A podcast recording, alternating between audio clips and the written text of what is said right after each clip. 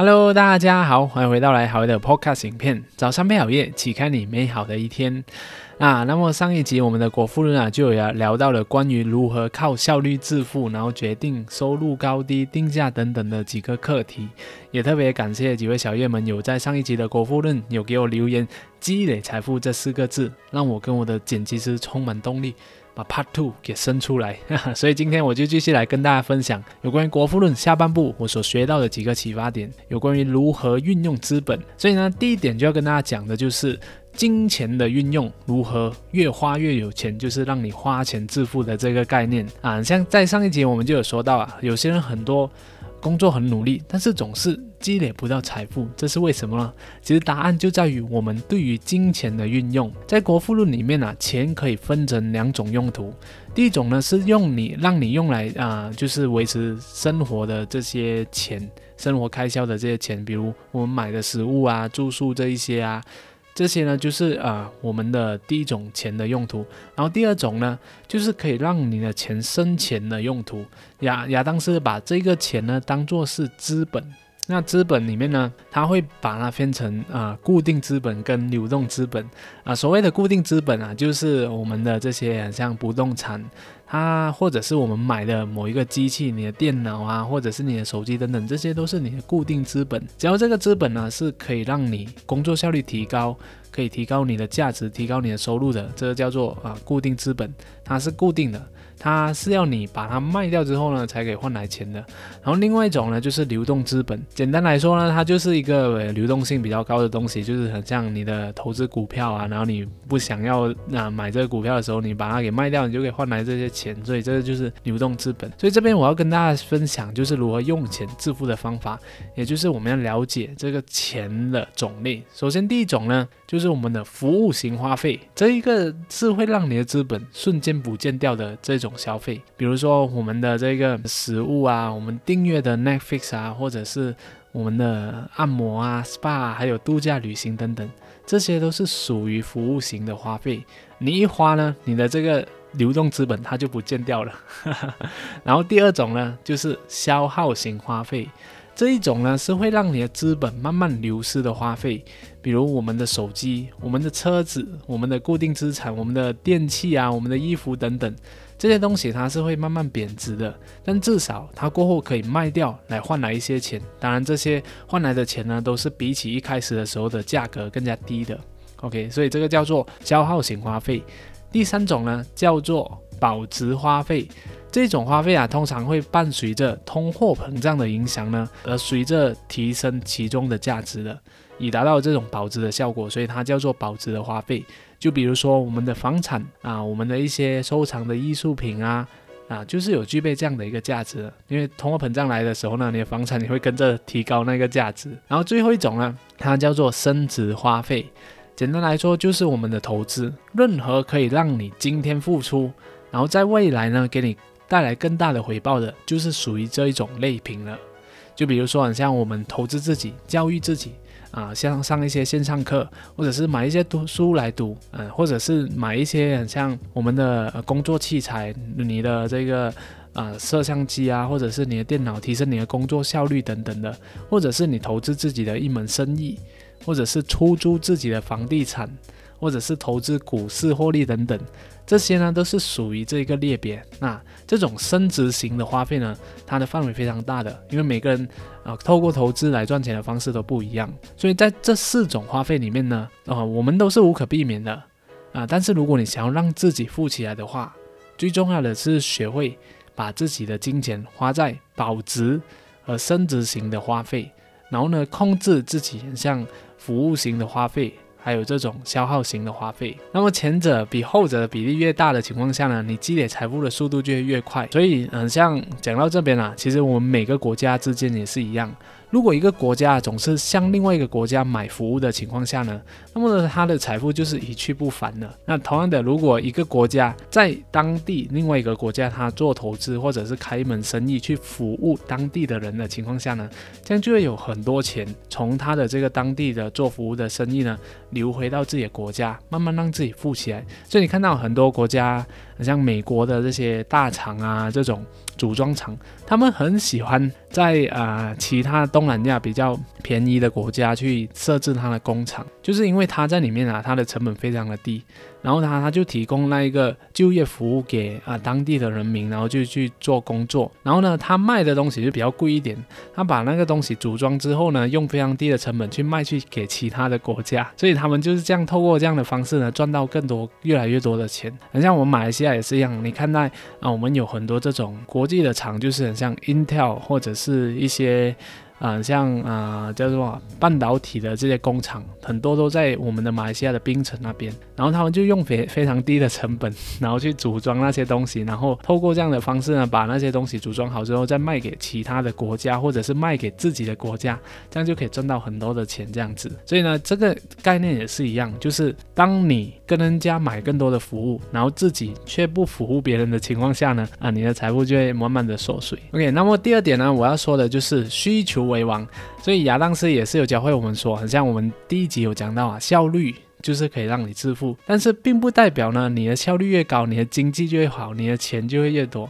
主要我们还要看一看我们的东西是不是能够带来价值，是不是有那一个市场的需求的。这个创造财富呢，市场的需求它是一个非常重要的东西，只有你创造的东西是有有人想要的。这样呢，别人才愿意跟你来做这个交换的，别人才愿意花钱去买你的服务嘛。所以，就算你的效率很高，你本来一个人可以做十个草鞋，然后你现在变成一个人可以做一千个草鞋，但是这个草鞋到最后没有人要买的话，这样还是没有那个价值嘛。哈 哈好像你今天看我的这个影片也是这样，就刚好我的影片对你有这个需求，所以你愿意拿你的时间跟这个精力来跟我做交换。那这里也是非常感谢大家，就是啊愿意啊让我啊花一些时间看我的影片，然后收获让我可以收获一些广告费这样子。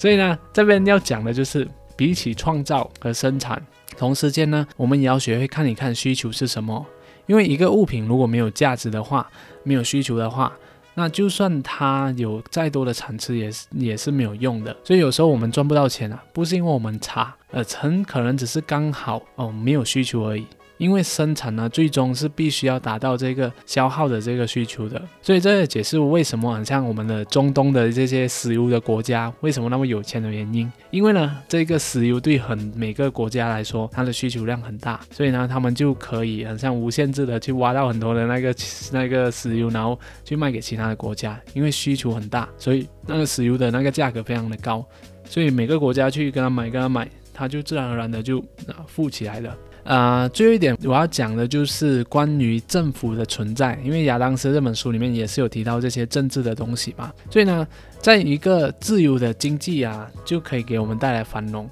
但为什么我还需要这些政府呢？因为在人类的这个自私的本性之下呢，有些麻烦的事情是大家都不想要管的，所以就会延伸出政府这个角色，让他来处理一些麻烦的事情，主要是处理这四件大家不想管的事情。第一个呢，就是我们的国防系统。就是它是用来保护我们人民的资产的，OK，所以没有人想要管嘛，所以我们需要让政府来管。然后第二呢，就是啊，保护人民的权利，也就是我们的司法系统。因为如果没有一个中间人来给我们见证我们自己呃身上的各种各样的权利，包括我们的财产的权利，包括我们自己的自由的权利等等，我们这个国家就会陷入一个混乱。然后第三呢，就是人民的便利，也就是公共设备。然后第四呢，就是啊我们人民的进步，也就是我们的的基础教育。OK，所以这这四点，一个国家的国防太弱的话。啊，很容易就会被其他国家欺负。那透过各种经济的手段，像在以前的时候呢，那就是新殖民的方式呢，啊，去占领一个国家，然后就不断的吸取它的那一个资源，所以那个国家被占领了，它就会越来越穷，然后它所有的财富呢，都会被吸取到那一个。占领国家的那一个霸主这样子，OK，所以这个国防啊，我们要看一个国家足够强的话，那么它的经济也会非常的稳固，因为它不容易被人家欺负。然后第二呢，就是我们的司法系统嘛，所以司法系统呢，就是让我们可以拥有财富、积累财富的一个东西。那很像今天你买了一个房子。谁承认这一个房子是你的呢？就是我们的政府嘛。我们的政府会给你发这你的这个房产证书等等的，就都是政府的这个机构发给你的。要不然，很像另外一个邻居他看到，哎，这个房子也是我的，谁来证明啊？所以就是我们需要政府，他会保护我们的财产啊，他保护人民的权利，这是他的职责。然后第三呢，就是公共设备，很像我们的机场啊、港口啊、大道、快铁，都是由必须由这个政府来负责的。因为呢，对于这种人民效率的提升呢，同样也会给经济带来繁荣。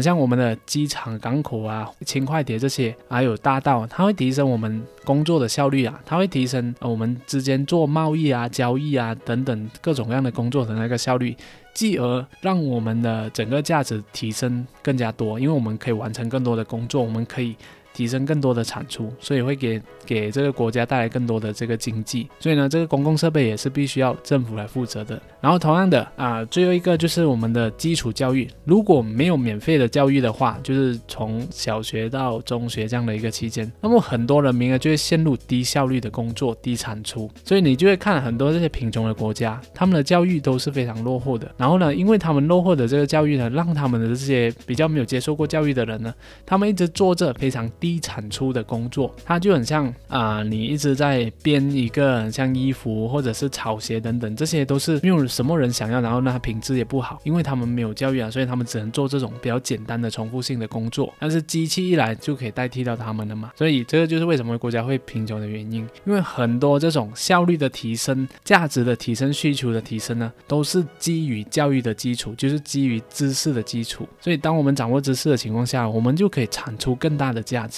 所以这是为什么我一直想要用知识来启发别人的原因。所以跟你跟大家说这四点呢，就是希望大家，哎，你以后在选择要不要去一个国家，或者是进行这个对这个国家的某个企业啊，或者是股票啊，或者是指数进行投资的活动的时候呢，你都可以把这四点纳入考量里面。因为这四点呢，就是促进经济繁荣的主要因素。所以当你啊选对了这个国家，就是这个国家它这四点都非常不错的情况下呢，哎，你就可以投资。这个国家里面的一些企业，它就会给你带来啊比较更好的这个保障跟提升你的财富。然后同样的，你在选择要不要去另外一个国家的一个公司上班的时候也是一样，你就可以把这四点考量里面，你就可以看到，哎，这个公司到底有没有那个前景，这样子它的风险大不大？所以总而言之呢，今天跟大家分享的就是我们要善用我们的金钱，少花服务型的钱，然后多花增值型的钱，让你的财富可以滚一滚。然后第二呢，就是就是啊，我们需要关注我们的需求，就是因为在提升效率的同时呢，我们更需要关注我们的需求。因为如果你的这个效率提升了，你的产出来的那个产品或者是服务没有人要，那也是赚不到这个钱嘛。所以要有那个需求，我们才能够变成财富。然后第三呢，就是政府的存在。我们时刻呢，在进入一个组织也好，或者是进行投资也好，我们要看这些我们的国防系统、我们的这一个司法系统，还有我们的公共设备，还有我们的基础教育，它是不是足够好的？因为这些东西呢，都是提升一个国家的经济或者是财富的关键因素。所以这本《国富论》呐，它可以说是一个永远不会过时的经典著作啊！因为亚当斯呢，他对这一个经济学的，他就提出一个非常好的概念，他是以人性为出发点来。解读这个经济学的，那么一个好的经济制度呢，就是鼓励每个人都去创造财富的制度。那么希望啊，我今天透过这个个人财富积累的这个角度去诠释，可以让你更加了解关于经济的本质，也鼓励到你更加好的去创造自己的财富。OK，谢谢大家观赏。那如果你喜欢我的影片的话，记得订阅我的频道，点赞和分享，启发更多的人。也别忘了留言帮我鼓励一下，让我提一提这个演算法。谢谢大家，我们下一集再见。